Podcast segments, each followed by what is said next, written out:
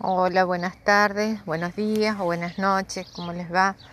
Hoy estamos en un día medianamente húmedo a esta hora de la tarde, tardecita, ya noche, medio nublado, gracias a Dios cayó una lluviecita,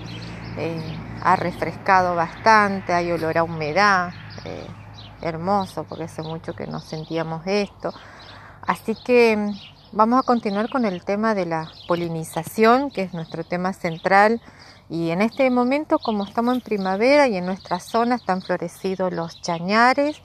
eh, tenemos nuestro parque también, un chañar brea, está cubierto de flores amarillas de arriba abajo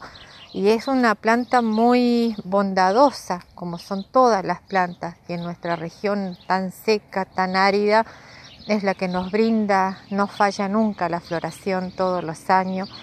Es muy bonita, muy hermosa, tiene un, tallo verde, un tronco verde y una flor color amarilla y se cubre de flores. Y para esto, bueno, tanto las abejas como todos los insectos es el momento ideal de mayor aprovisionamiento que tienen de néctar y de polen, como también del algarrobo, el alpataco, eh, está todo florecido en la zona árida durante el mes de octubre y noviembre, eh, junto con lo que son las jarillas también, eh, que también son plantas muy curtidas para nuestro clima. Las abejas, por supuesto, están en, su, en su real, digamos, banquete de néctar y polen, aprovechando al máximo de hacer acopio de comida, desarrollo de su colmena, desarrollo de su colonia, del nido, desarrollo y alimentación de las crías, fundamental, una nutrición perfecta, una sanidad y sin residuos químicos, este, principalmente en nuestro campo, eh, dando gracias a nuestro ambiente y dando gracias a la naturaleza por tener este, este clima y este ambiente. Particularmente me interesa comentarles en este momento cómo la abeja hace la cera, cómo elabora la cera, que en estos momentos están en pleno eh, acopio de, de néctar y de polen y tienen que elaborar y fabricar los recipientes donde lo van a colocar, que son las celdas o celdillas. Estas celdas o celdillas lo hacen de cera. La cera emana ella de sus glándulas cereras que se ubican en la parte de abajo del abdomen. Tiene cuatro pares de glándulas donde en este momento consumen abundante miel para poder ponerlas en funcionamiento. En, algún video que hemos grabado también, o sea, la disposición y la ubicación alineada, colgadas entre unas y otras, enganchadas desde sus patitas, hacen la ubicación perfecta eh, para poder elaborar la cera y excretarla de sus glándulas cereras. Mientras que están ubicadas de esa forma, ellas previamente consumen grandes cantidades de miel eh, para poder poner en funcionamiento eh, esta glándula y con el calor pueden de esa forma hacer surtir este material en forma de escamas brotan del abdomen en forma de escama y estas escamas son tomadas eh, por otras abejas para ir moldeándolas, ir dándole forma eh, para hacer el panal. Y las celdas en forma hexagonal, así ellas pueden continuar almacenando en ellas si es el polen, si es la cría, si es la miel, este, que sin estos eh, reservorios sin estos celdillas o huequitos no le es posible dónde colocar. En definitiva, los panales son su casa. Es el lugar donde residen, eh, protegidos por un contenedor mayor que puede ser una planta, ramas o un tronco de un árbol o las mismas cajas de las colmenas que usamos nosotros como apicultores simulando que es un lugar para ellas eh, o bien en algún hueco de algún cerro, alguna montaña, entre piedras, como se han encontrado, en una vasija o en un, o en un tanque de cemento, como hicimos el podcast anterior, eh, en un lugar seguro donde ellas se ubiquen, eh, que es un contenedor mayor. Pero el contenedor menor son las celdillas, esta. Esta cera es un producto más que ellas hacen y es el producto principal para poder desarrollar toda su, colonia y seguir dando continuidad a la especie. Esta cera es un producto muy bondadoso, es una materia grasa combinado entre lo que es excretado de su cuerpo como insecto, pero a partir de lo que ellas obtienen de las plantas de la polinización. Y volvemos a caer que sin la polinización, sin la actitud o la actividad que ellas realizan en la polinización, no tendríamos la posibilidad nosotros como humanos de poder disfrutar de algunos productos de ellas. Esta cera es un hidrocarburo natural, es una materia grasa,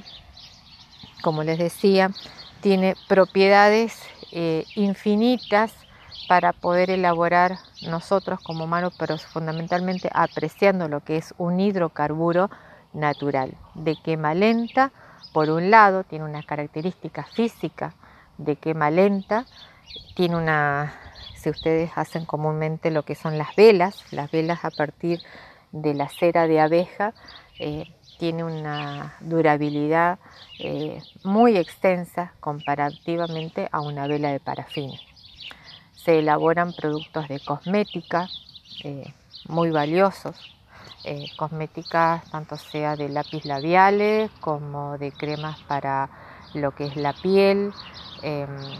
eh, protectores también se utilizan para todo lo que es mueble. O sea, es un producto que tenemos de la abeja, eh, de los cuales tiene muchísimas utilidades. Y esto nos permite a nosotros valorizarla una vez más como insecto para decir, bueno, eh, cómo hacen la, la cera, ¿no? Y bueno, para elaborar la colmena, un kilo de este material de este contenedor pequeño, lo que es el panal, sin la miel, porque es hacer lo que es el recipiente donde va a quedar la cría o donde va a quedar el polen o donde va a quedar la miel, para elaborar un kilo de este panal con celdilla, la colmena tiene que consumir más o menos aproximadamente 8, 9 o 10 kilos de miel. Entonces, eh, la miel que ellas, como comúnmente dice, dice por ahí, bueno, eh, ¿cuánto produce la, la abeja en su vida? En su vida produce escasamente una cucharada de miel, pero esa cucharada de miel no es para nosotros, los humanos. Esa cucharada de miel tiene que hacer el mantenimiento y lo que es la restauración de su, albergue, de su colonia, para dar una continuidad a la vida. Tiene que alimentar las crías, tiene que hacer mantenimiento en cuanto a refrigeración, también en verano, tiene que hacer un mantenimiento también en invierno, eh, tiene que alimentarse ella propiamente, tiene que también alimentarse ella para vivir y también para hacer el vuelo ida y venida a un lugar para ir a buscar polen o néctar y para volver a su colonia. Entonces, la cera que ella en definitiva elabora, eh, gran parte es a partir de la miel que ella en sí consume. Esto es un dato importante porque muchas veces no se conoce y es necesario comentarlo, es necesario que ustedes lo, escuchen, eh, que a su vez pueden tener la posibilidad también de buscarlo porque hoy día la información está abierta, eh, lo que es la utilidad de la cera. Y en esta hay otra diferencia más entre la cera de lo que es el panal y la cera de opérculo. El opérculo es la capa fina que cubre al panal una vez que está lista, que está la miel evaporada, lo que es la humedad, y está lista para ser almacenada y para ser guardada, para pasar un largo periodo como reserva. Este opérculo es otra calidad de, cera y eh, por lo tanto se lo clasifica de esa manera eh, y, estamos en presencia de otro producto más de la colmena. Así que bueno, espero que les haya gustado hasta el momento, eh, espero que le haya sido útil y, estando situado acá en el parque temático, estamos disfrutando de este clima fresco y estamos en presencia de este chañar, del chañar brea, que lo van a ver en foto y en la presentación. Así que bueno, espero sus comentarios, eh, haya sido claro y en, los próximos podcasts, bueno, continuaremos desarrollando más el tema de, de lo que es la cera y las propiedades tanto sea física como las propiedades químicas también. Gracias, hasta luego.